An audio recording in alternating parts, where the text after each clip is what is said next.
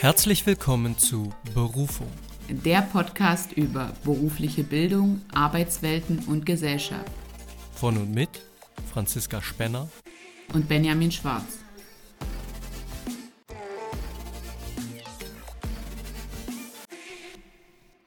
Hallo und herzlich willkommen, liebe Zuhörer und Zuhörerinnen, zu einer neuen, mittlerweile schon neunten Folge vom Podcast Berufung. Hallo Benny, schön, dass du wieder da bist. Hallo Franzi, ja, ich freue mich, dass wir uns heute wieder sehen und unsere ja, neunte Folge aufnehmen. Und würde hm, direkt mal einsteigen und dir die Frage stellen. Wir stellen uns mal vor, wir sind im Verkehrswesen, der Beruf des Kraftfahrers. Ja, kannst mhm. du dir vorstellen? Kann ich mir absolut vorstellen. Sehr gut. Äh, stell dir mal vor, den gäbe es nicht mehr. Es gäbe keine jungen Leute, die diesen Beruf mehr ergreifen. Wie würde ja unsere Welt aussehen, unsere Gesellschaft? Wie würde es in Deutschland aussehen, wenn diese Leute auf einmal nicht mehr da wären? Die Autobahnen wären frei. Kleiner, kleiner Spaß, kleiner Spaß. Ja, das war okay, äh, tatsächlich. Okay, ist eine Assoziation. Das ja. war die erste Assoziation, an die ich denken muss. Aber natürlich bin ich mir auch absolut bewusst, ähm, ich sehe es ganz oft, dass morgens einfach Kraftfahrer zu Lebensmittelgeschäften fahren, zu jeglichen Einzelhandelsläden ähm, und dort ihre Waren ausladen und ich wüsste nicht, wie das äh, funktionieren soll. Dann kommt der Hubschrauber und schmeißt es von oben runter oder wir brauchen überall Helikopterlandeplätze. Ich kann es mir schwer vorstellen. Also. Ja. Ja, es wäre natürlich ein bisschen teuer, wenn wir das auf einmal in die Luft verlagern und natürlich auch nicht praktikabel, aber du hast natürlich recht äh, es ist irgendwie nicht vorstellbar. Unsere Welt wäre nicht vorstellbar, wenn wir Kraftfahrerinnen und Kraftfahrer nicht hätten. Genauso aber natürlich andere, zum Beispiel logistische Berufe, Zugführer, Zugführerin, ja. Pilot, Pilotin, all das sind ja Berufe, wo Menschen, Güter befördert werden im weitesten Sinne. Ja. Also nur bezogen auf dieses kleine Beispiel, mit dem ich jetzt einfach mal einsteigen wollte, wie unsere Welt aussehen würde, wenn es bestimmte Berufe nicht gäbe. Ja. Das ist absolut richtig. Und das ist so ein Beruf, an den äh, denkt man jetzt auch nicht als erstes, wenn man sich mit Berufsorientierung oder vielleicht der beruflichen Bildung beschäftigt, was aber eigentlich äh, fatal ist, weil, wie du schon sagst, er maßgeblich ist ähm, für, für unser, unser Leben, für unsere Gesellschaft, ähm, diese Strukturen, die wir einfach haben. Genau. Und das war jetzt nur mein kleiner Einstieg für unsere, unser heutiges Thema. Genau, unser heutiges Thema lautet nämlich spezielle berufliche Fachrichtungen und deren gesellschaftliche Relevanz. Und da haben wir uns mit zwei Fragestellungen beschäftigt. Und zwar einmal, welche Relevanz haben verschiedene Berufe bzw. Berufsgruppen auf die Gesellschaft? Und auch welche Auswirkungen hat eine mögliche Akademisierung von Berufen? Ja, und da möchte ich noch mal ganz kurz anmerken, das hatten wir in einer der, einer der vorigen Folgen schon mal besprochen. Wir haben 16 Berufsfelder in Deutschland und da gibt es wirklich von Landschaft, Natur und Umwelt als ein Berufsfeld über Wirtschaft und Verwaltung als ein weiteres bis hin zu Medien. Da ist einfach alles dabei und ähm, ich denke gerade um sich im Dschungel der Vielzahl von Berufen und auch mit der Relevanz von Berufen zu beschäftigen, ist es einfach wichtig, sich damit auseinanderzusetzen, weil ein Berufsfeld heißt nicht automatisch, dass das Ganze auch nur einen Beruf inkludiert, sondern diese Berufsfelder sind so breit gespannt, dass da unglaublich viele Berufe dazugehören ähm, und da eben auch nochmal von ihrer gesellschaftlichen Relevanz, äh, also da einfach in ihrer gesellschaftlichen Relevanz nochmal variieren. Genau. Also ist natürlich auch relativ klar, wenn wir von 16 Berufsfeldern sprechen, gleichzeitig gibt es aber ja 324 Berufe.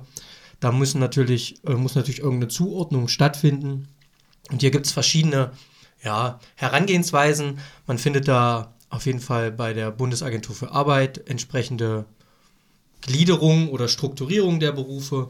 Du hast da, glaube ich, auch ein bisschen was äh, genau. rausgesucht, Franzi. Also bei der Agentur für Arbeit ähm, gibt es eine Berufsfeldübersicht. Ähm, die nennt sich auch direkt so Berufe im Überblick. Ähm, die fand ich sehr, sehr gut. Also da wurden wirklich die 16 Berufsfelder vorgestellt. Dann wurde auch wirklich darüber gesprochen, welche Ausbildungsberufe gehören dazu, welche Studienrichtung, welche Weiterbildungsmöglichkeiten habe ich, in welchem Umfeld bewege ich mich überhaupt in einem dieser Berufsfelder? Also beispielsweise im Gesundheitsbereich arbeite ich natürlich eher in Praxen, Krankenhäusern, anderen medizinischen Einrichtungen. Wenn ich bei Landschaft, Natur und Umwelt bin, kann ich davon ausgehen, dass ich mich auch unter freiem Himmel in der Natur befindet. Hoffentlich, ja.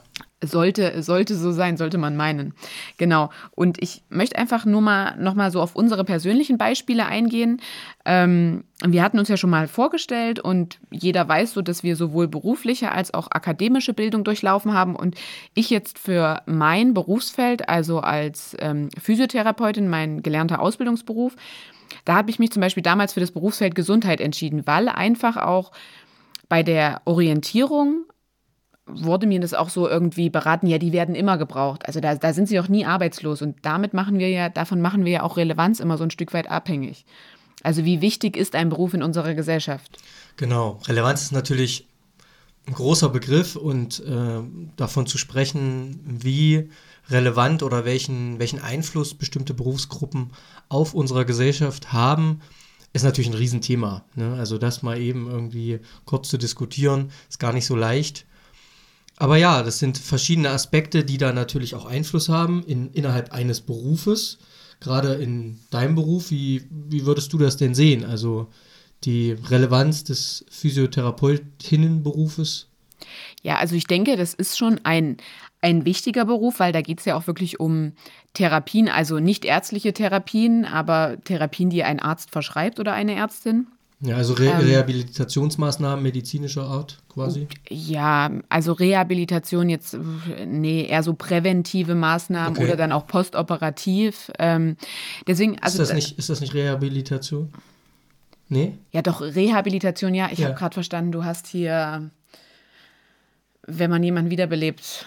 Reanimation. Ja, ich, ich habe gerade, okay, Rehabilitation, nee, Rehabilitation, ist richtig, ja, okay. Dann Man sagt ja, ich gehe auch zur Reha oder so. Ja, ich habe es gerade nicht richtig verstanden, ja, aber nicht jetzt, äh, Physiotherapie ist jetzt nicht nur Rehabilitation. Ja, eben, genau. ähm, deswegen, das wollte ich eigentlich gerade noch anbringen. Also dieses Berufsfeld Gesundheit.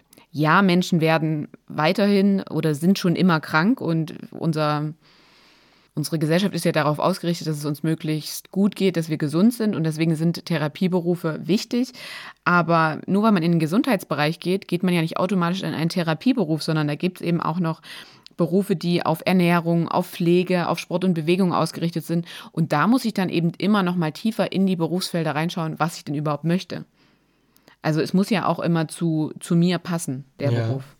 Also, weil du gerade die Pflege genannt hast, die subsumierst du jetzt in den Gesundheitsberufen, in, in, in der Systematik, die eben zum Beispiel das, äh, die Bundesagentur für Arbeit da vorsieht. Genau, also ich ja. habe da sowohl bei der Bundesagentur für Arbeit geschaut, aber auch bei Planet Berufe und da ist einfach erstmal grundsätzlich, sind die Berufsfelder auch so nach Interesse aufgesetzt und natürlich ja. hat ja Pflege auch etwas mit Gesundheit zu tun. Man, man pflegt ja die Person, damit es ähm, dem Wohlbefinden der Gesundheit besser geht. Also man, man versucht da auch etwas zu erhalten. Ein, mhm. einen gewissen Zustand. Und das wird ja da jetzt erstmal mit so untergeordnet. Und in der Pflege gibt es ja auch total viele aufgespaltete nochmal andere Berufe. Hm, ja, ja, ich weiß, was du meinst. Ja, und deswegen, also wenn man sich für, den, für die Gesundheit von Menschen interessiert, ist jetzt Pflege schon für mich mit dazugehörig. Hm, okay, weil ich habe jetzt tatsächlich daran gedacht, an die 16 beruflichen Fachrichtungen und deswegen ist das auch gar nicht so einfach, weil es eben verschiedene Strukturierungsformen gibt. Die 16 Fachrichtungen für das Berufsschullehramt, da ist Gesundheit und Pflege halt ganz klar getrennt. Ja. So, deswegen habe ich das jetzt kurz ähm, assoziiert und, und nachgefragt. Ich verstehe aber, was du meinst und will mal noch dazu sagen, gerade wo wir merken, dass unsere Gesellschaft zunehmend älter wird, dass das Durchschnittsalter in Deutschland steigt. Ich meine, wir sind weltweit die zweitälteste Nation. Also ich habe mal vor ein paar Jahren, ist wirklich schon etwas her, habe ich mal Zahlen gelesen, da waren wir nach Japan die zweitälteste ja, Bevölkerung, Nation äh, der Welt, was schon viel aussagt, finde ich. Ja. Und dementsprechend ist natürlich Gesundheit, Pflege und alles, was dazugehört, natürlich ein größer werdender Punkt in allem, was unsere Gesellschaft betrifft ja. und was natürlich auch die Berufe, die berufliche Bildung betrifft Gerade wenn es darum geht, dass solche Leute auch gebraucht werden. Ja, natürlich. Und ähm, da sprichst du ja auch schon ein bisschen äh, den demografischen Wandel an. Es ist ja auch einfach so, wir schaffen es immer besser, die Gesundheit zu erhalten. Mhm. Sprich, die Menschen werden immer älter. Das heißt aber auch, dass ähm, gerade wir, wir kriegen eine immer ältere Bevölkerung und es werden ja im Verhältnis dazu eher wenige Menschen geboren. Also es ist ja schon wieder, glaube ich, auch bergauf gegangen, habe da jetzt auch keine Zahlen im Kopf. Hm, ja. Ähm, aber ehe diese Kinder dann in diesem Alter sind und dann sich auch, müssen sie sich ja auch erstmal der, für den Pflegeberuf entscheiden oder für einen therapeutischen Beruf oder für einen medizinischen Beruf, die sich dann wieder um diese ganzen älteren Menschen kümmern können. Deswegen, deswegen herrscht ja auch so ein Ungleichgewicht. Genau, und dafür müssen natürlich solche Berufe auch attraktiv sein. Ja, ja. Das heißt, eine Relevanz in einer Gesellschaft muss sich auch irgendwie widerspiegeln in natürlich monetärer äh, Ausstattung, also wie viel Entgelt gibt es am Ende dafür, aber eben auch in anderen Randbedingungen, Mantelbedingungen, sage Ja. ich jetzt mal, im Sinne der Manteltarifverträge, Ja. die es ja gibt. Also auch das ist ja immer wieder ein Punkt, in dem sich Relevanz ausdrückt und das ist eben nicht auf dem Balkon stehen und klatschen. Nee, auf, auf, auf gar keinen Fall. Und ich denke, das, das muss man auch ähm, differenzieren. Deswegen, also so wie du jetzt gerade erklärt hast, ist ja, ist ja eine Seite von Relevanz. Also es ist ja auch wichtig, wie das Ganze so sozusagen mit den Rahmenbedingungen abgedeckt wird. Aber es ist ja auch erstmal wichtig zu klären, ist der Beruf denn überhaupt wichtig für meine Gesellschaft? Und das ist, das sind ja die meisten definitiv. Wir haben eben ähm, vom Kraftfahrer, von der Kraftfahrerin gesprochen. Ja, also wenn man die Frage so rum stellt, absolut berechtigt, ähm, müsste man die Frage vielleicht auch nochmal andersrum stellen. Welcher Beruf ist denn eher weniger wichtig oder nicht wichtig? Ja, fällt mir tatsächlich, fällt mir tatsächlich auch keiner ein. Und ähm, ich finde es interessant und da habe ich äh, mich informiert und zwar bei Statista kam im Juli 2020 eine Statistik raus. Ähm, da wurden 2000, also über 2000 Leute befragt ab dem Alter von 14 Jahren, was so die angesehensten Berufe ihrer Meinung nach sind. Mhm. Und was denkst du denn, was Top 1 ist? Mit 93 Prozent. Angesehenster Beruf. Ja, ich würde denken, irgendwas im sozialen oder medizinischen Bereich. Aber also Mediziner, Arzt, klassischer Arzt ist, glaube ich, immer noch auch sehr berechtigt natürlich hoch angesehen. Ansonsten, ja, ir- irgendwie sowas im, im, in dem Bereich. Also mit 93 Prozent der, also 93 Prozent der Befragten haben für den Feuerwehrmann bzw. die Feuerwehrfrau gestimmt. Interessant. Ja. Ich überlege gerade, ob das überhaupt, ist ja gar, gar kein regulärer Ausbildungsberuf. Ja, aber also Ja, ja, ja. Kann man alles ausüben. Ja, ja, jetzt ich verstehe, was du meinst, ja. Ich will Ja. gar nicht so, so also sein. danach kam wirklich ähm, die, die Pflegerichtung und die Medizinrichtung, was du gesagt hast. Und das, was ich noch ähm, viel erstaunlicher fand, war, auf dem vorletzten Platz waren wirklich Mitarbeiter in der Werbeagentur und auf dem letzten ähm, Versicherungsvertreter. Ach, okay, Und ja. das fand ich aber total interessant, weil wir machen uns irgendwo Gedanken um unsere Gesundheit, wer pflegt uns später, wer rettet uns, wer erzieht uns. Also kurz darauf waren dann auch Lehrer, Lehrerinnen, Erzieher, Erzieherinnen. Ähm, aber neulich erst saß ich tatsächlich vorm Fernseher und ähm, da sagte jemand, wer hat denn diese Werbung gemacht? Wer, wer denkt denn sich sowas aus? Und dann denke ich mir, es ist doch total wichtig. Wir werden jeden Tag mit so viel Werbung bombardiert. Und deswegen finde ich es schon auch wichtig, dass die Mitarbeiter, die in diesen Werbeagenturen sitzen, das auch ordentlich machen, weil sie sollen ja auch mir ordentlich etwas vermitteln, gerade in dieser schier unendlichen Auswahl. Und gerade auch Versicherungsvertreter. Also jeder von uns ist ja hierzulande eigentlich auf Versicherung angewiesen. Ja, ich verstehe dein, dein Argument. Also du würdest damit sagen, dass ja jeder Beruf wichtig ist, Ja, auch genau. der des, des, Ja, des ja. Marketingmanagers oder der Marketingmanagerin. Ich glaube aber, was bei so einer Befragung mitschwingt, ist eben die Rolle und die Gemeinnützigkeit. Also sowas schwingt ihm einfach mit. So ein Feuerwehrmann, der macht es nicht für sich, da irgendwie Leute zu retten oder eine Feuerwehrfrau oder eben auch eine Erzieherin oder ein Erzieher. Da wird wirklich der Gesellschaft ein Mehrwert gegeben, wohingegen meine Einschätzung, um Gottes Willen, ich will da nicht, will da nicht alle über den Kamm scheren, aber wohingegen man einem Werbefachmann, einer Werbefachfrau und einem Versicherungsvertreter doch zumindest unterschwellig unterstellen würde, dass er das nicht immer oder sie nicht immer im Sinne seines Kunden tut oder des Endkunden, so will ich mal sagen, sondern im Sinne seines Auftraggebers. Ja, so eine, so eine Marketingabteilung, die macht ja Werbung, um ein Produkt zu verkaufen, um Mehrwert zu generieren. Nicht, weil das dem Kunden super viel bringt, sondern weil das dem Unternehmen mehr Umsatz bringt und hoffentlich mehr Gewinn. Das ist ja der Zweck. Und das wissen Leute auch. Ja, aber ist das schlimm, wenn das Unternehmen dadurch dann größer wird und dafür auch mehr Arbeitsplätze bietet? Wenn sie gute Sachen anbieten, finde ich das völlig, also ich verstehe deine nee, nee. Spekulation, aber wenn ich. Naja, ich finde das jetzt ja, gar nicht so spekulativ. Aber wenn ich jetzt auch noch denke, wenn ich einen Unfall habe und da entsteht ein Schaden, sei es ein Sachschaden oder ein körperlicher Schaden. Den erste, die erste Person, die ich anrufe, ist dann irgendwann mein Versicherungsvertreter und äh, möchte wissen, wie wird mir der Schaden ersetzt, äh, wer kümmert sich darum und so weiter. Und deswegen, also den da wirklich so auf den letzten Platz, ist ja eh immer die Frage mit so Umfragen und so weiter und so fort, aber fand ich schon äh, interessant, weil es eben auch aktuell aus dem letzten Jahr war. Also ich habe jetzt nur mal versucht, diese Zahlen, die du gerade genannt hast, irgendwie für mich mhm. zu interpretieren ja. und mir zu erklären, woran das liegt. Und ich glaube schon, wenn Menschen, ja, vielleicht suggeriere ich da jetzt zu viel, aber wenn Menschen an Werbung denken oder eben an Versicherungen, natürlich ist einem klar, wenn jetzt Sturm, Hagelschaden ist am Haus, da bin ich froh, dass ich eben irgendwie eine Elementarversicherung habe, zum Beispiel. Trotzdem ist diese ganze Kommunikation, da kommt, also das ist auch so meine Erfahrung, die ich so aus meinem Elternhaus kenne, dass es immer so ein bisschen, ah, okay, der will uns vielleicht irgendwie was Neues, äh, einen neuen Vertrag verkaufen nicht unbedingt, weil man das wirklich braucht. Ich meine, in Deutschland sind wir auf jeden Fall eins, nämlich überversichert. Dazu gibt es auch viele Studien. Ja. So, also da steht nicht immer unbedingt im Fokus, dass das immer für den Endkunden gemacht ist, sondern weil eben so eine AG auch Gewinne erwirtschaften soll. Ob das so ist, sei mal dahingestellt. Das will ich überhaupt nicht jedem unterstellen. Ich glaube, auch da im Versicherungswesen gibt es ganz viele idealistische Menschen, die wirklich Absicherungen für ihre Kunden mhm. ja, organisieren möchten. Aber es gibt eben leider auch die schlechten Fälle. Die gibt es natürlich auch in anderen Berufen, aber ich glaube, das ist das, was bei so einer Befragung einfach mitschwingt. Und wenn ich dann abwägen muss, naja, so eine Erzieherin oder ein Erzieher oder ein Polizist, weiß nicht, was da noch so genannt war, oder ein Versicherungsvertreter, dann glaube ich, ist das der Grund, warum eben.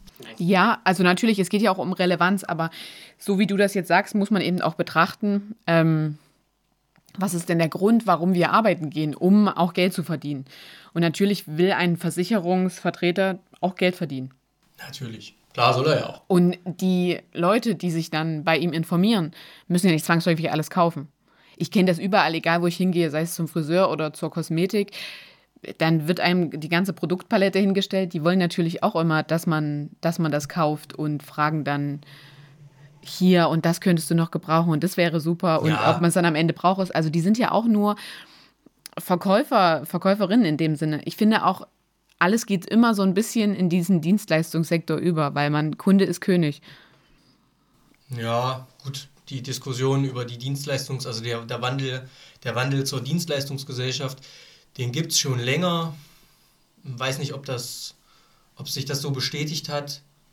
Ähm, du sprichst jetzt, also wir sprechen jetzt speziell von, von Deutschland, dass hier immer eher oder immer mehr eher Menschen im Dienstleistungsbereich tätig sind und weniger zum Beispiel in der Produktion. Nee, ich meine gar nicht, ähm, gar nicht speziell in den Dienstleistungsbereich, sondern dass jeder oder nicht jeder, aber viele Berufe auch so ein bisschen übergreifend eine Dienstleistung sind oder, oder sich aus verschiedenen Segmenten bedienen.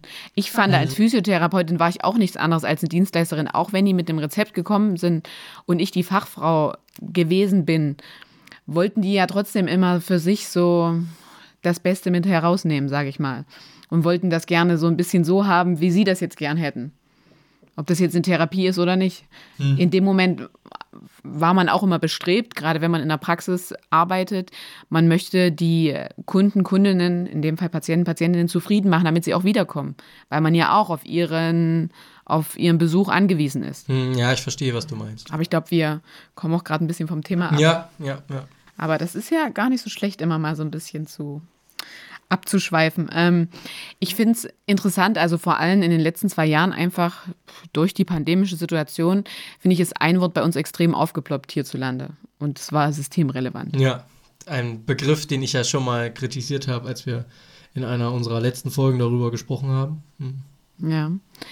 Ähm, ich, also, was assoziierst du denn so mit systemrelevant, wenn du das hörst? Ich habe zwei Assoziationen mit systemrelevant. Die eine ist die, für die dieser Begriff etabliert wurde in der Corona-Pandemie, nämlich dass es Berufsbereiche gibt, Tätigkeitsbereiche, die elementar sind, die quasi trotz Notlage ausgeführt werden müssen. Und da zählt ja irgendwie Energieversorgung dazu, Einzelhandel, äh, natürlich Krankenversorgung, äh, Gesundheitswesen, Pflege. genau. Äh, aber auch Erziehungswesen, Schule. Das ist ja das, womit wir diesen Begriff irgendwie kennengelernt haben. Für mich ist Systemrelevanz aber die Relevanz eines Berufes, einer beruflichen Tätigkeit, eines Unternehmens, das kann man jetzt auf viele irgendwie Kategorien übertragen, innerhalb unseres allgemeinen Wirtschafts- und Gesellschaftssystems. Und da bin ich der Meinung, wenn ein Beruf, eine Tätigkeit, ein Produkt vielleicht, eine Dienstleistung nicht mehr relevant sind, dann sorgt, ich sag mal so ein bisschen, äh, der Markt auch dafür, dass das obsolet wird. Ja. Also wenn es nicht für irgendjemanden relevant ist, dann wird es nicht gekauft, bestellt, mhm. konsumiert und dann stirbt das auch aus, ja? ja. Oder substituiert. Ein Produkt, ja. ein, eine Dienstleistung wird substituiert, ein Beruf durch einen anderen. Also für mich ist dieses System, was in diesem Begriff systemrelevant steckt, viel, viel größer und umfasst eigentlich das gesamte System und nicht nur dieses lebensnotwendige mhm. oder die, die lebensnotwendigen Bereiche. Ich finde das gut, wie du das beschreibst. Und man könnte ja wirklich, also absolut, du hast es ja vorhin wirklich mit deinem Beispiel zum Einstieg auch nochmal eigentlich gut unterstrichen. Man könnte ja alles praktisch systemrelevant einfügen, die Berufe, die es gibt, diese verschiedenen Tätigkeitsbereiche und dann vielleicht so abstufen, dass man wirklich sagt, Rot ist wirklich das, ohne die würde nicht mal mehr das Überleben funktionieren, wenn jetzt beispielsweise das Gesundheitswesen wegbricht und lebensnotwendige Operationen nicht mehr durchgeführt werden und so weiter. Und dann könnte man das ja vielleicht abstufen, dass man sagt gelb und grün, aber trotzdem ist es eben alles relevant, weil sonst diese Gesellschaft und die Wirtschaft einfach so nicht mehr funktioniert, wie sie ist. Also das, das fand ich jetzt sehr spannend. Ja, also da stimme ich dir zu. Sowas, ja, könnte man machen. Also diese, diese Ampel einführen, da irgendwie eine Kategorisierung im Grunde genommen müssen wir uns eigentlich als Bevölkerung auch darauf verlassen, dass die, entsprechende, die entsprechenden Bundesämter, Landesämter solche Strukturen eigentlich vorhalten. Also Katastrophenschutzamt oder eben mhm. Ministerium, Bundesministerium für äh, Energie und Klimaschutz heißt es ja. Ja. Die müssen natürlich entsprechende Maßnahmen und Strukturen, zum Beispiel zur Absicherung der Energieversorgung in Deutschland, organisieren. Ja, definitiv. Und ähm, weil du eben schon sagst auch, du würdest alle irgendwo systemrelevant einstufen. Systemrelevant, Relevanz kommt ja unserer Fragestellung relativ nahe. Also sagst du auch, dass alle Berufe ähm, ihre Relevanz in unserer Gesellschaft haben, die es ja, jetzt gibt, die benötigt werden. Würde ich schon sagen. Aber natürlich, wenn man jetzt betrachtet, es kommt ein Notstand, was auch immer das für eine Lage ist, gibt es natürlich Abstufungen. Mhm. Ne? Klar, ist verständlich, dass in der Pandemie irgendwie Friseure und Friseurinnen weniger relevant sind, wie, also in diesem Kontext, als es eben die Pflegefachfrau ist oder der Pflegefachmann, aber in einer gut funktionierenden, normal, in Anführungszeichen funktionierenden Gesellschaft und Zeit ist meiner Meinung nach jeder Beruf, der Geld verdient, ja auch relevant. Aber wenn du das jetzt so darstellst, ähm, dass eben jemand in der Pflege dann eigentlich mehr von Bedeutung ist. So, wenn ich jetzt so an Berufsorientierung denke, dann könnte ich mir jetzt sagen, okay, naja, dann mache ich lieber eine Ausbildung in der Pflegerichtung, anstatt ähm, anzustreben, Friseurmeisterin zu werden und meinen eigenen Salon zu eröffnen, weil weiß ich ja nicht bei dieser wandelnden Lage, die es gibt, weiß ich ja nicht, wie das später mal für mich ausgeht und ob sich das wirtschaftlich lohnt und so weiter. Da finde ich, sollten wir aber auch nicht hinkommen, weil es nee. kommt ja auch zu einem massiven Aussterben eben verschiedener Berufe, weil sie auch irgendwo nicht mehr gebraucht werden. Und das ist ja das, was so schade ist. Ich hatte das, glaube ich, schon mal angesprochen mit den Brötchen, die man einfach nicht mehr beim Bäcker holt, sondern mittlerweile beim Discounter. Ja, also das ist ja auch gar nicht mein Argument. Also niemand, glaube ich, oder die allerwenigsten wählen doch ihren Beruf, wenn man jetzt so den ersten Beruf vielleicht wählt, aus danach, der ist total relevant, sondern eher, also relevant und gesellschaftlich angesehen ist ja nochmal zweierlei. Ja. Zu sagen, eine Pflegefachfrau, Pflegefachmann, Altenpfleger, was auch immer, ist gesellschaftlich angesehen. Deshalb ergreife ich den Beruf, ist ja noch eher eine Argumentation, die ich nachvollziehen würde. Aber selbst da, glaube ich, werden solche Berufe eher aus Idealismus den Menschen, um die man sich kümmert, gegenüber gewählt und nicht, weil man Anerkennung bekommt. Ja, aber wir hatten ja schon mal auch das Thema, dass wirklich die Eltern, Erziehungsberechtigten, das nahe Umfeld äh, natürlich das auch prägt, für was man sich entscheidet. Und ähm, ich möchte damit eigentlich so ein bisschen auf diesen Mangel in vielen Bereichen hin, gerade in den relevanten Berufen, weil es kann sich ja, es können ja teilweise die Leute nicht mehr so versorgt werden, wie es angestrebt ist. Ja, aber ich glaube, dieses Hinwirken auf die Berufswahl der Kinder zielt oft darauf ab, was ist ein sicherer Job und einer, der recht gut bezahlt ist. Mhm. Also das hat auch nicht unbedingt was mit Relevanz und Anerkennung zu tun. Also eine Empfehlung, das Kind möge doch vielleicht ins Amt gehen, weil da bist du relativ sicher. Mhm. Gut, wir wissen alle nicht, wie in 20, 30 Jahren unsere Ämter aussehen und unsere Verwaltung. Möglicherweise ist E-Government dann so Ja. en vogue und na, en vogue ist auch das falsche Wort, aber hat ist so durchdrungen in unserer Gesellschaft, dass viele Verwaltungsstellen abgebaut werden, was eigentlich auch ein bisschen zeitgemäß wäre, ja, also Definitiv. bestimmte Verwaltungsstrukturen irgendwie zu digitalisieren zumindest. Äh, also auch das weiß man gar nicht unbedingt, aber der Antrieb ist, glaube ich, schon oft, dass es um Sicherheit geht und um relativ gute Bezahlung. So, jetzt hattest du noch was anderes gesagt. Weiß ich jetzt nicht mehr, auf was du hinaus willst. Aber das, was du gerade gesagt hast, das äh, trifft jetzt schon mal gut. Also du hast ja auch diesen Wandel angesprochen und in 20 Jahren und ich glaube, wir können uns darauf einigen, es gibt nicht diesen einen relevanten Beruf und oder das eine relevante Tätigkeitsfeld oder Berufsfeld und dass wir nicht existieren können, sondern wir brauchen alles, um das System so am Laufen zu halten, wie es einfach gerade läuft. Und dass sich eben die Relevanz auch ändert durch zum Beispiel verschiedene gesellschaftliche Situationen und so weiter und so fort. Ja, absolut. Also da stimme ich dir zu. Das ist ja das, was ich vorhin schon mal ganz kurz gesagt habe, dass ja auch möglicherweise bestimmte Berufe substituiert werden, dass sich bestimmte berufliche Bereiche transformieren. Ja, also spontan fällt mir ein, der Kfz-Mechaniker, Kfz-Elektriker. Früher gab es ja diese Berufe separiert. Heute ist das alles im Kfz-Mechatroniker zusammengeführt. Und dann ist natürlich irgendwie klar, naja, diese sieben oder sechs Ausbildungsjahre in zwei Berufen können natürlich nicht in dreieinhalb Jahren irgendwie unterkommen. Das geht natürlich nicht. Das heißt, da geht natürlich auch ein bisschen was verloren. Aber man hat das ja gemacht, weil sich ähm, das, das Objekt, an dem gearbeitet wird, das Produkt, das Kfz, also das Auto, sich so verändert hat aufgrund von technologischen, produktionsbedingten Veränderungen, dass Baugruppen viel stärker miteinander integriert werden konnten und man einfach eine Fachkraft brauch, brauchte oder braucht, die also in beiden Welten so ein bisschen unterwegs ist und wie man sich am Ende spezialisiert in dem Beruf, wenn man den jetzt heute ergreift, Kfz-Mechatroniker, wenn man sich doch eben eher für die Verbrennungstechnik interessiert und sich mehr schult auf, auf die Motortechnik, das geht natürlich trotzdem, aber das zeigt ja, wie du sagst, dass bestimmte Berufe sich auch verändern können, trotzdem aber auch relevant bleiben oder vielleicht, muss man sagen, sogar wieder an Relevanz gewinnen, weil sie sich transformieren. Genau, und ähm, da würde ich auch gleich einstimmen. Und selbst wenn, wenn man jetzt diesen Beruf lernt, der ja schon komplex aus mehreren Berufsfeldern entstanden ist, was du gerade gesagt hast, Mhm. nicht aus Berufsfeldern, sondern aus verschiedenen Ausbildungsberufen.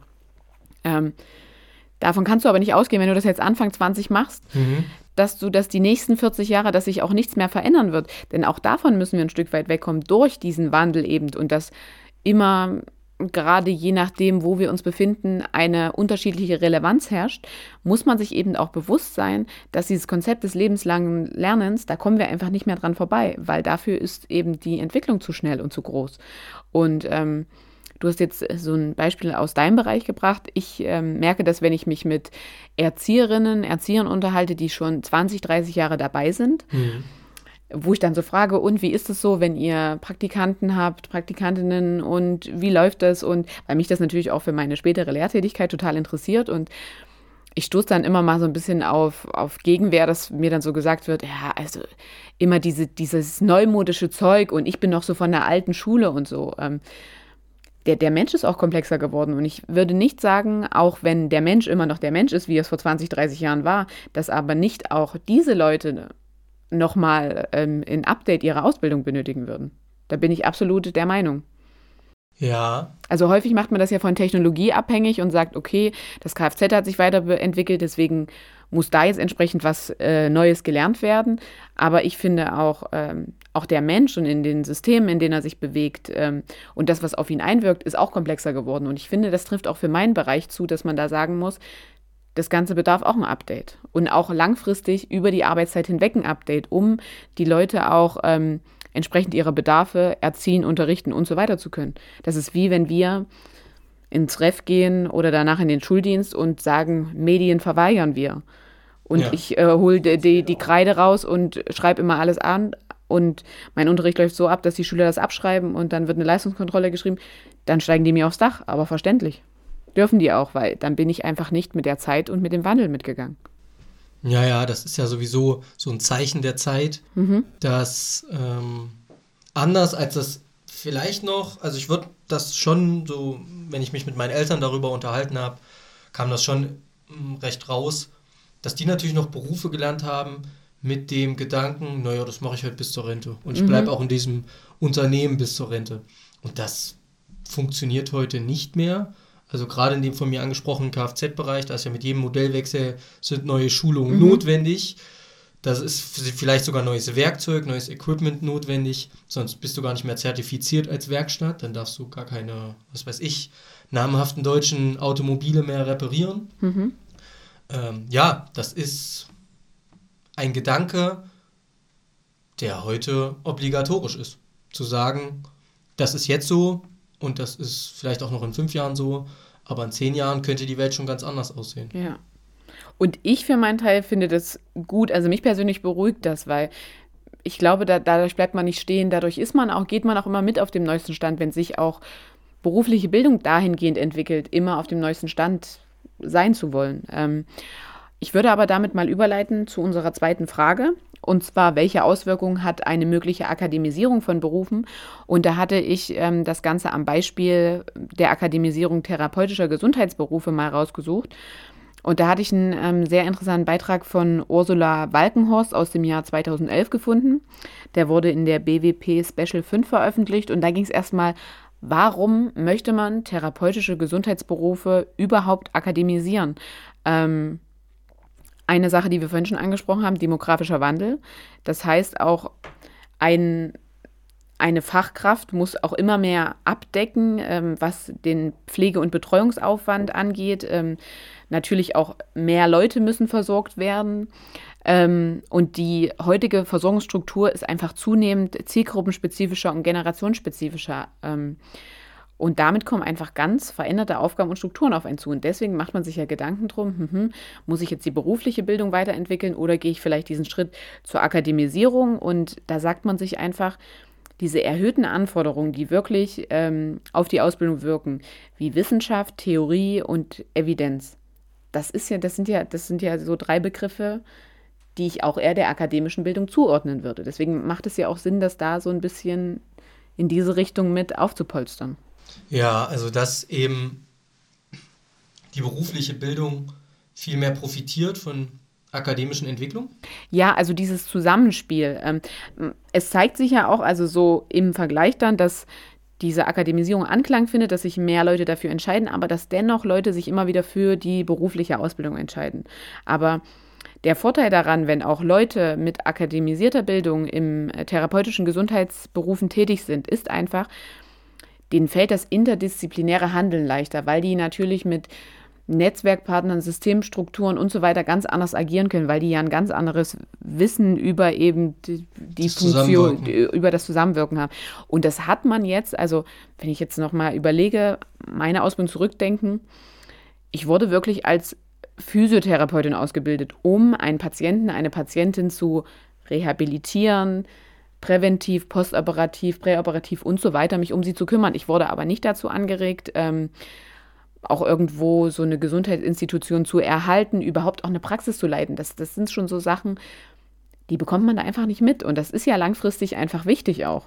Oder dann auch zu kooperieren mit Ärzten, Ärztinnen, ähm, mit der Ergotherapie, Logopädie und so weiter. Das wäre ja, also eigentlich muss das ähm, interdisziplinär, könnte man halt auch einen viel höheren Standard erreichen. Und wir sind ja an immer höheren Standards interessiert. Ja, ja, okay. Aber da machen sich oder da stellen sich für mich zwei Fragen.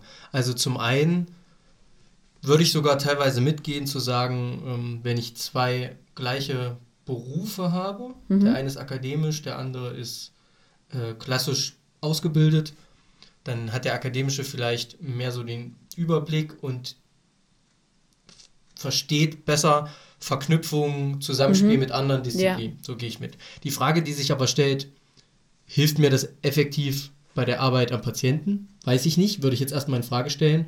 Also, ich weiß, dass in der Physiotherapie, in dem Studium Physiotherapie, dass dann bestimmte Inhalte auch mit integriert sind, dass das geübt wird, dass also die, das Handwerk geübt wird, Ja, Physiotherapie, und am Ende meine ich auch der Ausbildungsberuf teilweise mit dem Studium abgeschlossen wird. Ähm, ich würde das aber nicht für jedes akademische Studium irgendwie unterschreiben, was es vielleicht gibt. Das heißt, man muss da eh schauen, wie man Berufe, wenn die komplett umgesetzt werden in, in akademischer Ausbildung, wie die so umgebaut werden, so akademisch ausgebildet werden, dass das Handwerk nicht verloren geht. Ist noch Ja, ja, da verstehe ich, was du meinst. Also, dass das wirklich dieses Zusammenspiel auch aus beruflicher und akademischer Bildung, dass sich das sozusagen die Waage hält. Da, da gehe ich auf jeden Fall mit dir mit. Weil am Ende ist ja dann der Sinn, wenn wir es jetzt auf die Physiotherapie sehen, dann wirklich den Patient, die Patientin zu behandeln. Definitiv. genau. Und das Aber- ist eben der Punkt. Aber wo, wo ich jetzt sagen muss, was ich jetzt so aus der akademischen Bildung äh, mitnehme, was auch einfach mein Arbeiten am Patient, an der Patientin verbessert hat, ist, dass ich mich viel besser mit Theorien, mit Forschungen, mit Wissenschaft auskenne und dadurch eben ähm, interdisziplinär, wie ich schon gesagt habe, handeln kann und dadurch den Patient auch besser betreuen kann. Und dadurch, dass es ja immer alles ähm, jetzt eher ein multidisziplinäres Arbeiten wird, finde ich es schon auch wichtig. Also natürlich, es gibt die Möglichkeit, man kann die Ausbildungsberufe ausbauen, was ja auch in verschiedenen Sachen in der dualen Ausbildung, finde ich, ist es zum Beispiel schon sehr stark vertreten, einfach weil man ja wirklich im Unternehmen ist, im Betrieb und auch in der Schule. Das hat man ja in der Physiotherapie nicht so stark. Und da musste jetzt aber noch mehr mit dieser wissenschaftliche Forschungsfokus und so weiter rein. Hm. Ja, weil sich ja auch immer Dinge auch, Ja. weil es ja auch immer neue Möglichkeiten der Ja. Behandlung gibt, zum Beispiel gerade Medizin, Ja. Gesundheit. Ähm, ja, gute Frage. Gut, bei euch ist es so, dass man viele Weiterbildungen macht. Hatten wir ja schon mal drüber gesprochen, die man dann teuer bezahlt. Also da kann man sich ja zumindest technisch fortbilden, sage ich Ja. jetzt mal. Aber du hattest noch was gesagt, wo in mir irgendwie sich die zweite Frage gestellt hat, nämlich, dass dieses, ähm, dass dieses Arbeiten in Praxen in deiner Ausbildung nicht so Thema war. Das klingt ja so ein bisschen wie ein Argument für die Akademisierung dieses Berufes, weil du, also so klang es jetzt für mich, der Meinung bist, wenn man das studiert oder in diesem Studium Physiotherapie, wird da mehr Augenmerk drauf gelegt, dass auch dieser Praxisbetrieb zum Beispiel relevant ist oder Kommunikation mit anderen gesundheitlichen Fachbereichen. Genau, also das hat mir jetzt einfach persönlich in der Ausbildung gefehlt. Es war immer nur so ein bisschen so reingehen und ähm, Aber ist das in dem Studium Thema? Hm, da, da weiß ich jetzt, also bin ich jetzt zu wenig. Ich, ich weiß nur, dass es in dem Studium ja wirklich so ist, dass man wie auch in anderen akademischen ähm, Bildungsgängen, man kann sich halt so ein bisschen auch das rauspicken, für was man sich interessiert und das intensivieren. Und das hatte ich jetzt nicht. Also Naja, weiß ich nicht. Also dieses äh, akademische äh, sich selbst bilden und Mhm. ähm, sich selbst entwickeln seiner Fasson nach, Ja. das ist ja auch eher was Universitäres. Ich weiß nicht, wie diese äh, oftmals dualen Studiengänge, gerade Physiotherapie wird ja an Fachhochschulen ausgebildet. Es gibt ja meiner Kenntnis nach jetzt keine Professur für Nee. Physiotherapie in Deutschland. Kann ich mich irren, so Ja. müsste ich nochmal recherchieren. Aber das ist ja Fachhochschulstudium. Du hast ja auch an der Fachhochschule Soziale Arbeit studiert. Weiß ich nicht, gibt es da so viele Möglichkeiten, dass du sagst, oh, ich gehe mehr in die Richtung oder in die? Oder beschränkt sich das Ja. vielleicht auf ein, zwei Kurse? Nee, das hatte schon, ein, also gerade wenn ich jetzt an den Bachelor in soziale Arbeit denke, hatte das einen extremen Handlungsspielraum, Okay. in welche Richtung ich da gehen möchte. Und ich finde ja auch wirklich als Physiotherapeutin, muss ich ganz ehrlich sagen, ich muss ein Experte eigentlich nach der Ausbildung in der Neurologie, inneren Medizin, Orthopädie, Chirurgie, ähm, Geriatrie, Pädiatrie, Gynäkologie sein. Ja, aber das ist ja auch ein bisschen viel verlangt. Jetzt. Ja, aber wenn ich in einem Hoch, wenn ich in einem ähm, Krankenhaus arbeite, was all diese Abteilungen anbietet, dann ist es nicht untypisch, dass ich auch wirklich vertretungsweise immer in anderen Abteilungen unterwegs bin. Und dann ist ja wirklich die Frage, kann ich dann den Patient, die Patientin wirklich adäquat behandeln? Oder muss ich mich nicht vielleicht irgendwo reduzieren, dass ich vielleicht sage, hey, es kann, es wird sich auf eine Sparte mehr konzentriert und ich denke, das wäre tatsächlich eher jetzt in der akademischen Bildung. Also das ist halt bis jetzt Mö- einfach in der möglich, beruflichen Bildung noch nicht so umgesetzt. Aber ich will ja gar nicht, also ich schlage mich jetzt gar nicht auf eine Seite, ob ich das äh, gut finde, dass Akademisierung von Berufen kommen soll ähm, oder ob ich das schlecht finde. Also da gibt es ja so immer so ein Für und ja, Wider. für und wieder, ja. Genau. Ja, also ich sehe das in anderen Berufen, ist das schon so, dass man die stärker ausdifferenziert. Also allein Ja. Elektronikerberufe gibt es irgendwie sechs, fünf oder sechs Ja. Stück. Äh, da hat man schon sehr ausdifferenziert. Müs müsste man sich jetzt fragen, ob das bei der Physiotherapie auch sinnvoll wäre. Ja. Aber das ist sicherlich ein anderes Thema. Ähm, ich wollte nur noch ähm, anbringen, wenn ich daran denke, ich habe zwei Freundinnen, die haben Pharmazie studiert, sind ähm, also Apothekerinnen, also Beruf ist Mhm. Apotheker, Ja. Studium Pharmazie, das nur noch meine, also man studiert eben nicht Apotheker. Ähm, und die haben natürlich auch Praktikum gemacht in sowohl, glaube ich, in der Industrie, aber natürlich auch im Praxisbetrieb. Mhm. Aber die haben Pharmazie studiert. Die haben sich mit Medikamentierung, Tablettenkunde, äh, Physiologie, keine Ahnung, mit all diesen Dingen beschäftigt. Aber nicht, wie läuft das im Kundengespräch mit, einem, mit einer Patientin, mit so einer Omi, die kommt und sagt, oh, ich nehme hier dieses Blutdruckmittel und das. Äh, natürlich sind die Menschen, Pharmazeuten, ausgebildet, um zu sehen, ah, das ist kontraindiziert irgendwie Ja. müssen den Arzt nochmal anrufen. Ähm, das können wir so nicht verabreichen. Aber dieser, das, was eigentlich diesen Beruf dann Apotheker Ja. ausmacht, das ist nicht Teil des Studiums. Deswegen bin ich mir jetzt nicht sicher, ob die Akademisierung dahingehend was bringt, aber das war auch nur so ein Gedanke von dir. Ich will jetzt gar nicht sagen, dass du das. ähm, Ja, nee, das da war, das ging einfach auch aus dem Artikel hervor und ich fand es einfach spannend, äh, sich damit zu beschäftigen und ich habe das einfach so ein bisschen auf meinen Beruf runtergebracht, ob ich dann am Ende, also das, das, das zieht ja immer einen riesigen langen Rattenschwanz hinter sich her mit Dingen, die man dann noch austüfteln müsste, ob das dann auch wirklich Sinn macht. Ähm, Ja. Ich habe mir dazu auch noch einen anderen Artikel ähm, durchgelesen, und zwar von Steffen Kersten aus dem Jahr 2016 zur Tendenz und Risiken der Akademisierung beruflicher Bildung. Und der ging so ein bisschen dieser Frage nach, ob Akademisierungsquoten jenseits der 50 Prozent wirklich die Antwort auf die Entwicklung der Arbeitswelt und Gesellschaft sind. Und damit möchte ich das Ganze mal ein bisschen nämlich rund machen, weil wir haben ja vorhin so auch von gesellschaftlicher Relevanz gesprochen. Hm.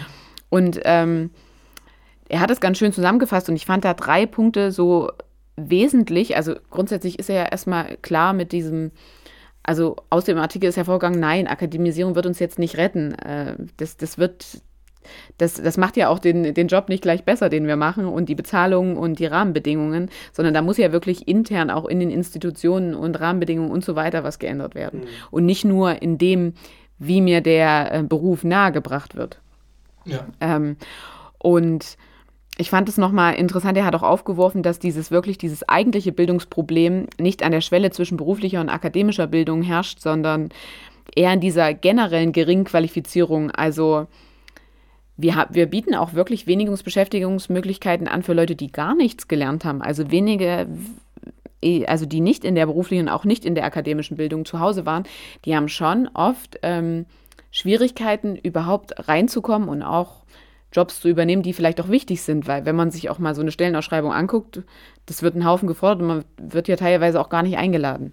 Ja, weil wir sehr nicht unbedingt bildungs-, sondern eher qualifizierungs- oder qualifikationsorientiert sind in unserer beruflichen Gesellschaft. Also es geht mhm. darum, habe ich auch einen Schein. So. Ja. Und das spiegelt sich auch darin wieder, jemand, der irgendwie drei oder vier Jahre studiert hat und vielleicht sogar fast fertig war und am Ende dann doch durch irgendeine Prüfung in Jura gefallen ist, der hat halt auch einfach nichts. Ja. So, der hat, der hat nicht die Möglichkeit, sich das irgendwie anerkennen zu lassen für einen Beruf, also mhm. meiner Kenntnis nach zumindest nicht. In technischen Berufen ist es auf jeden Fall nicht so. Ähm, und das ist natürlich ein, ein Problem. Ja. Und ich höre das auch immer mal so von Eltern, die sich dann über Erzieher, Erzieherinnen beschweren und so sagen, ja, die sind noch so jung, die haben selbst keine Kinder und können das und das nicht, das könnte ich selbst. Und sich auch qualifiziert zu fühlen, weil man zwei, drei Kinder hat und deswegen den Job übernimmt. Das finde ich halt auch so ein bisschen, das unterstreicht dieses Bild nochmal so ein bisschen, man, weißt, weißt du, was ich meine? Also, ja, in mir macht das so diese Parallele auf zu dem, was ich schon mal gesagt habe bezüglich der Handwerksberufe. Ja. Nämlich, dass es Tätigkeiten in Berufen gibt, ja. von denen wir denken, dass wir sie auch ohne Ausbildung ja. ausüben können. Ne? Dazu gehören bestimmt auch bestimmte Dinge der Kindererziehung, ja. weil man einfach selber Kinder hat, ja. ohne Frage. Aber das ist eben nicht das ganze Berufsbild. Ja. Also nur weil ich drei Kinder habe, genau. bin ich kein Erzieher. Und ich sage ja auch nicht, dass die Mutter oder der Vater das nicht auch besser oder schlechter macht, aber ja. der sieht eben auch nur einen kleinen Ausschnitt, während er sein Kind dahin bringt und abholt und vielleicht auch ab und an, was dem Kind gesagt wird. Und sicherlich ist bestimmt nicht jede Person für jeden Beruf geeignet, aber deswegen da immer so, man, man sieht ja auch nur immer so einen kleinen Ausschnitt, so ein kleines Bild und man kann sich da, finde ich, nicht immer komplett ein Urteil erlauben. Richtig, bin ich vollkommen ja. bei dir. Und ähm, ich denke, diese Folge, unser heutiges Thema oder unsere heutigen beiden Themen, waren schon mal ein guter Vorgeschmack auf unsere kommende Folge. Genau. Da werden wir auch über eine sehr gesellschaftlich relevante berufliche Richtung sprechen, nämlich über die Pflege. Genau. Ein sehr, sehr spannendes Thema, was einfach, wir haben vorhin über Systemrelevanz gesprochen, um ja. angesehene Berufe, um notwendige Berufe und Genau, und um Berufe, die teilweise auch ähm, vor der Akademisierung stehen. Genau. Also mir fällt da spontan die Hebamme ein, die jetzt meines Kenntnisstandes nach hm, durchgehend akademisiert ist. Also mhm. man kann das, glaube ich, nicht mehr lernen in Deutschland. Man muss das jetzt studieren. Ja. Da werden wir möglicherweise auch ein bisschen nochmal drauf eingehen. Auf jeden Fall speziell über die Pflege sprechen. Genau, und da werden wir uns dann das nächste Mal genauer mit beschäftigen. Ja, ich denke, wir haben jetzt hier einen guten Abschluss gefunden. Also wirklich, man kann keine konkrete Relevanz äh, festlegen. Man kann auch nicht hundertprozentig sagen, ist Akademisierung das Wertvolle und jetzt wollen wir das eben direkt auf den Pflegeberuf in der nächsten Folge beziehen. Und ich freue mich schon sehr, denn dann können wir nämlich auch unseren ersten Interviewgast begrüßen.